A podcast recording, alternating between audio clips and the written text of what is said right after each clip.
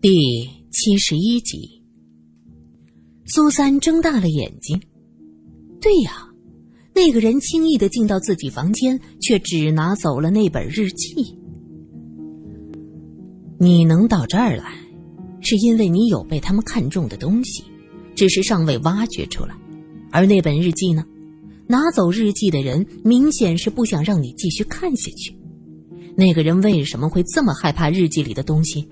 因为那可能暴露他或他们的目的。莫名一针见血，苏三恍然大悟。林教授提到过，武成明可能是日本人，他们住在一起。他听到武成明做梦的梦话，说的是日语。日本人，果然，莫名兴奋起来，他激动的在屋子里转了一圈。我的调查方向。果然没有错，记忆转移，他们研究的果然是记忆转移，也许还有永生。这什么记忆转移？苏三满头雾水，同时又隐隐的不满。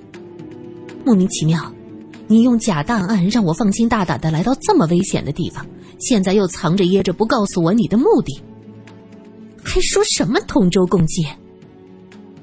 我是很想告诉你。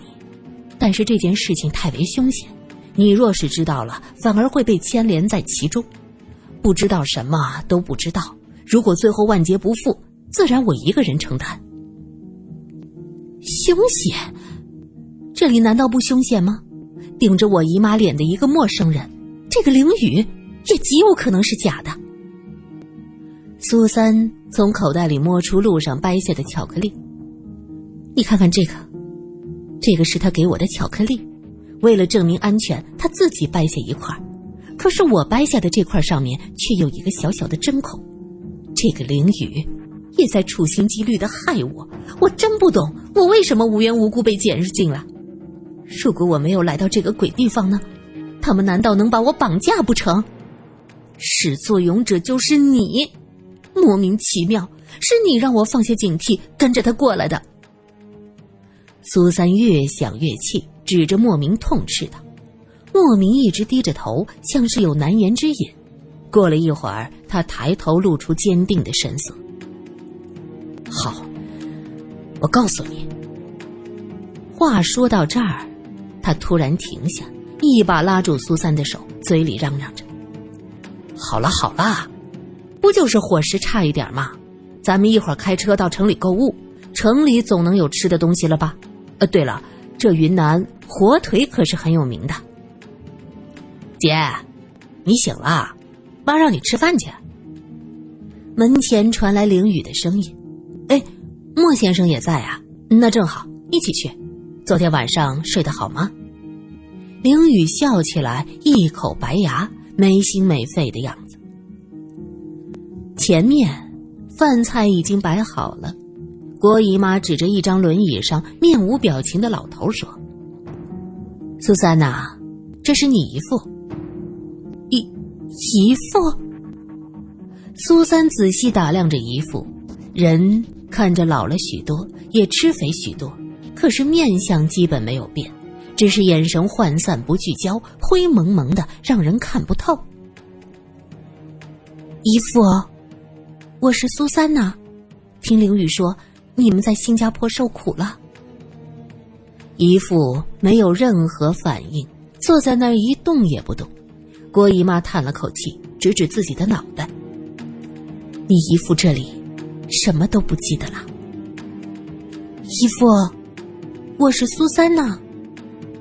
苏三蹲在他面前，想唤醒他的记忆。姨父眼珠子转都不转。凌雨上前说。我推爸爸回房好了。姨父看到林雨，发出啊啊啊的声音，接着又看向苏三，指指自己的脑袋，又指指林雨的脑袋，显得非常的愤怒。姨父，你想说什么？莫名问。林雨说：“我爸爸得了老年痴呆，有时会莫名其妙，你不要当真呢。”他说到“莫名其妙”几个字，莫名耸耸肩，忽然冒出一句日语。姨父听到日语更加紧张，啊啊啊的叫个不停，颤巍巍的伸手指着郭姨妈，方才涣散的眼神瞬间聚焦，满满都是怒火。你吓到他啦？郭姨妈抱怨，她在新加坡差点被日本人杀死，听到日本话就会这样。哦，对不起，我是想起一句日本人的谚语，随口说了一句。莫名急忙解释。苏三看得明白，姨父分明指的是郭姨妈。你说的那句日本话是什么意思？苏三问。我说我是抱着从清水舞台跳下去的决心，来听“莫名其妙”这个词的。啊，那是什么意思？苏三不懂。清水舞台是东京浅草寺内的建筑，很高。莫名讲到这儿，迅速的扫视一下屋内的众人。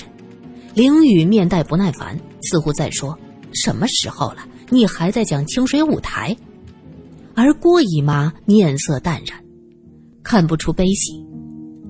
很多日本人喜欢那里的美景，也有很多人喜欢去那儿自杀，真是变态呀！用人的血肉玷污自然的风景。凌雨压根儿不想听他说，推着姨父就要回房间。姨父不吃饭吗？苏三觉得奇怪，郭姨妈的意思似乎只是让自己看姨父一眼。他吃的东西和我们不同，是医生搭配好的营养餐。我们吃饭吧。郭姨妈发了话，大家只能坐下吃饭。米饭、蘑菇鸡汤、菜心。还有豆腐，莫名暗笑着，先帮苏三盛了一碗鸡汤，上面还好心的飘着几个蘑菇。莫先生真是体贴呀，苏三呐，这是后山上的蘑菇，味道鲜美，还有营养，很滋补，多吃点郭姨妈一边劝说着，苏三痛苦的看着碗里的鸡汤，不知怎么喝下去。那几个蘑菇飘在上面，衬着碧绿的香菜叶子。怎么看怎么可疑，喝不下去啊！苏三瞪了莫名一眼，后者大大咧咧吃饭，完全不在乎他的反应。鸡汤的味道很好，扑鼻的香气。这蘑菇，滑滑的蘑菇，是吃还是不吃呢？苏三正在犹豫，莫名忽然拿过他的汤碗，一口喝下去。我知道你的胃不好，吃不得油腻的。算了，我帮你喝掉。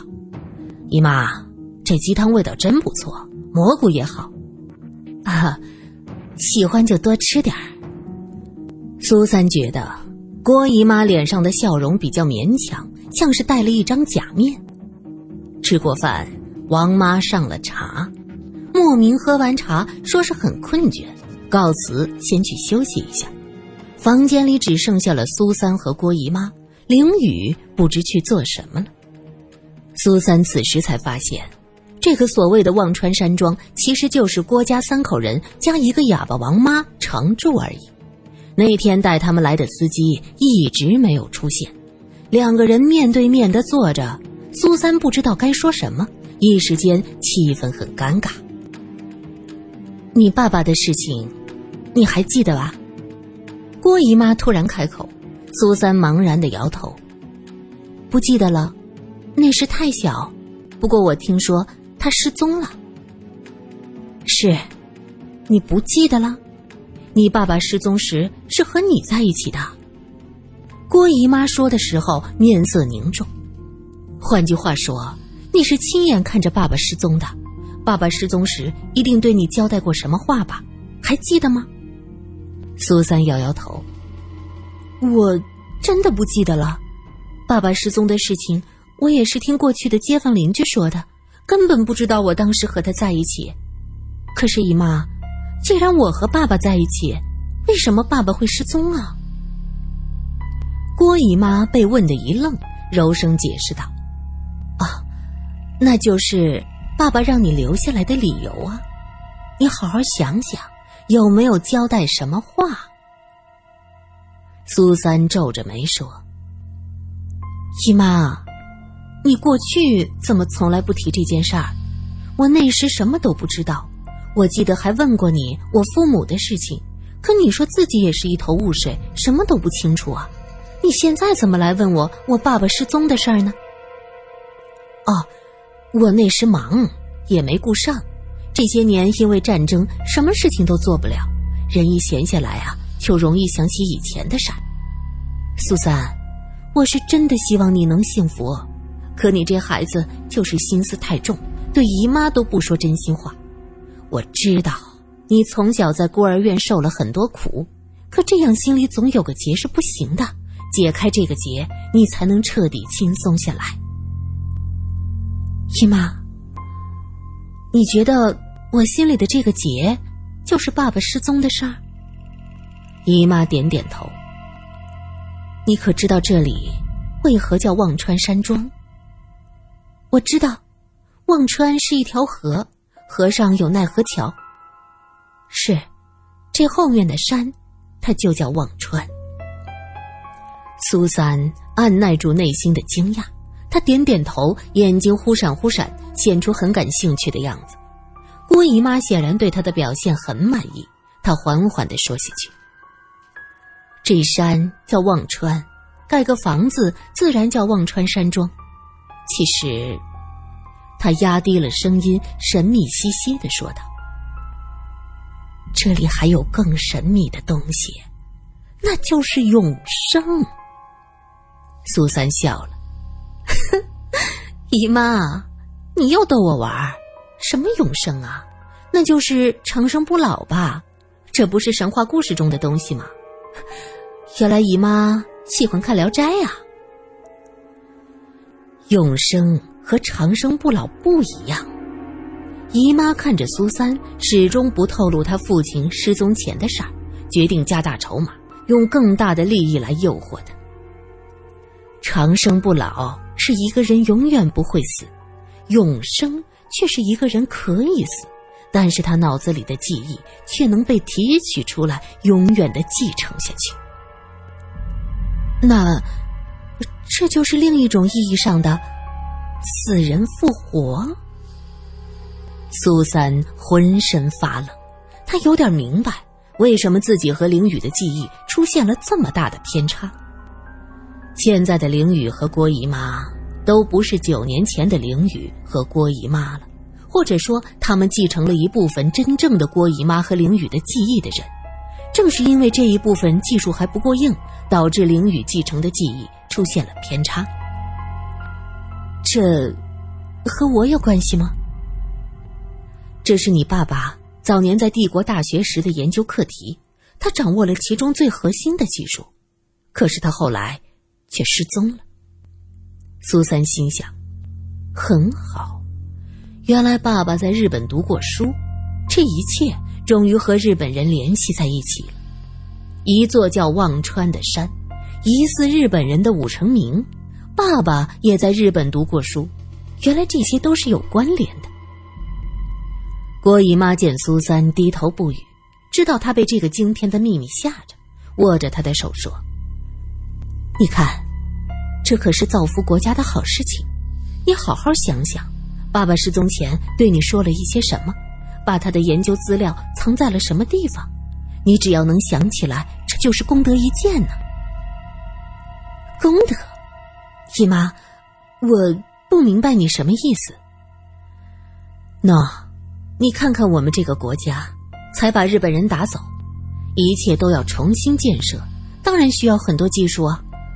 姨妈继续循循善诱，可是记忆继承这个能有什么用啊？又不能用来发电，不能造飞机大炮。姨妈，我不懂。再说了，我真的不记得爸爸失踪前的事儿，甚至说四岁之前的记忆我全都没有，像是被抹掉了，干干净净一片空白。郭姨妈微笑。苏三呐，你这是不信任姨妈？这时，外面传来一声惊呼，是凌雨的声音：“莫先生，你这是什么意思？莫名出事了！”苏三腾的站起来，郭姨妈也惊道：“凌雨，出了什么事儿？苏三情知不妙，三步并作两步冲了出去，喊声是从右边厢房传出来的，那也正是姨父的房间。苏三有些眩晕，因为他已经闻到了浓重的血腥味。现在，莫名是他唯一的同盟军，他不能有事儿。他踉踉跄跄走到门前，门打开，凌雨站在门边，指着莫名，表情惊恐。莫名则站在床边，看到苏三过来，双手一摊：“我说我什么都没做，你一定不会相信。”血腥味儿来自轮椅上那个人，一根削得很尖的筷子扎入了他的喉咙，伤口处在不断的往外冒着血。苏三冲上去看了一下姨父的鼻息，没用了，已经死了。莫名耸耸肩，我只是路过，就被凌雨指着鼻子说我是凶手。不是你是谁？门开着，你在里边站着。天哪，怎么会这样？是谁做的？郭姨妈走过来，声音凄惨。凌雨指着莫名说：“这得问他。”苏三发现，郭姨妈愤怒多过伤心。自己的丈夫死了，不该伤心吗？还是说这个姨父和他没有任何关系？我只是路过。莫名走到尸体前，猛地将竹筷子拔起，血一下涌了出来。尸体微微向后仰去，靠着轮椅的背。这个东西，莫名环视了一下众人，就是你们家吃饭用的筷子。我一个外人来的第一天，就偷一根筷子削尖了杀人，不觉得太麻烦吗？随便用刀子用枪都没问题，何必自找麻烦？我虽然是陪着未婚妻度假，可我的时间也很宝贵的。莫名第一次来，也是第一次见到姨父，怎么会杀他？苏三也跟着解释。郭姨妈面色铁青：“苏三，你这是要胳膊肘往外拐？姨妈，这不是向着谁的问题，得讲道理呀。你们怀疑是莫名杀人，那他和姨父无冤无仇，他为什么要杀姨父呢？”因为，凌雨迟疑的看了一眼郭姨妈，郭姨妈喊道：“凌雨，现在你爸爸被人杀了，你要看清楚。”凌雨的话没有说出来，莫名似笑非笑的问着：“因为什么呢？我和郭姨父没有冤仇，又是第一次见面，而且我是要和苏三一起请姨妈一家参加我们婚礼的，这样的好事情。”我为什么要杀人？除非郭姨父自身有要我杀的道理。胡说八道！郭姨妈痛斥。这时，王妈也跑过来，看到房中情景，大惊失色，指着莫名手中的筷子，嘴里呜噜哇啦的叫着：“滚出去！什么时候了，你在这鬼哭狼嚎？”郭姨妈气不打一处来，挥手叫王妈快走。王妈却不惧他，大步走上来，蹲下身去，从桌子底下拿出了一个饭盒，打开盒盖里面是一只筷子。他拿着筷子指了指莫名手里的筷子，嘴里又呜里哇啦的说了一番，接着又指了指死去的姨父，做出削的动作。苏三看懂了，他说：“这筷子。”是姨父自己削出来的，王妈使劲点头，胡扯！凌宇带他出去，一个哑巴在这喊什么？犯透了！郭姨妈的心情非常不好。凌雨伸手去拉王妈，莫名喊道：“把事情弄清楚再走。既然这筷子是原本就在这房间里的，是郭姨父自己削的，那郭姨父就是自杀。可是好端端的……”还见到了九年不见的内生女，她为什么自杀呢？什么自杀？你姨父老年痴呆很久，什么都不记得，这样的人怎么会想到死？郭姨妈解释道：“哼，那就只有姨妈你最清楚了。”莫名有些咄咄逼人。你什么意思？郭姨妈反应很快。意思是，姨父为什么看到苏三就自杀了？这一点，姨妈，你该明白